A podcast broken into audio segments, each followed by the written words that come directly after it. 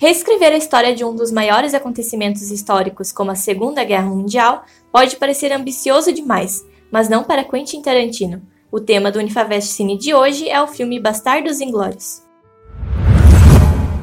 Em 1998, Tarantino escreveu o roteiro de Bastardos Inglórios, mas adiou o projeto para dirigir Kill Bill. Em 2007, Tarantino voltou a escrever o que planejou ser sua obra-prima épica. O filme, que se passa em 1944, conta sobre um esquadrão de oito soldados judeu-americanos que veem a oportunidade de matar o alto escalão nazista, incluindo Adolf Hitler. Há um lugar especial no inferno reservado para quem desperdiça um bom Scott.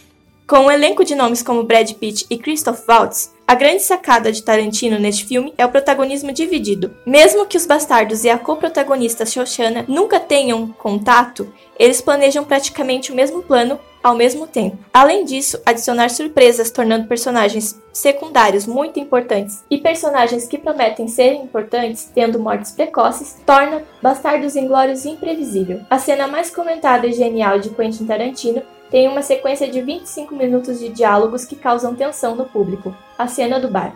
Se levarmos em consideração que a cena conta apenas com personagens relativamente secundários, nossa ligação com eles é criada na própria cena. O conflito nesta cena só acontece graças a um detalhe bem específico que a torna ainda mais genial. Outro ponto importante de Bastardos Inglórios é a atuação de Christoph Waltz como o coronel nazista Hans Landa. O primeiro capítulo é dedicado somente à sua apresentação como antagonista. Ele tem um jeito aparentemente sonso, mas é apenas cínico, torturando psicologicamente as pessoas e deixando o público extremamente tenso, além de impor respeito e medo. O papel rendeu ao ator o Oscar de melhor ator coadjuvante. Já falando do contexto geral, quando lembramos que Bastardos Inglórios é um filme onde há muita violência e quando esta é praticada contra nazistas, o filme toma um clima cômico, o que, segundo os cinéfilos, expressa um tom de satisfação e até mesmo de vingança pelo Holocausto. Na cena final, o personagem de Brad Pitt está em um contraplongé, o que indica que é o diretor falando com o público.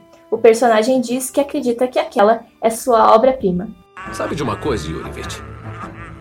Acho que esta pode ser muito bem a minha obra-prima. Com uma iniciativa ousada e com um toque de humor em um período sombrio da nossa história, e apesar de parecer a premissa de um fracasso, Bastardos Inglórios conseguiu se tornar um sucesso. Este foi mais um Unifavest Cine. Continue acompanhando no YouTube, Facebook, Instagram e Twitter. Até o próximo programa.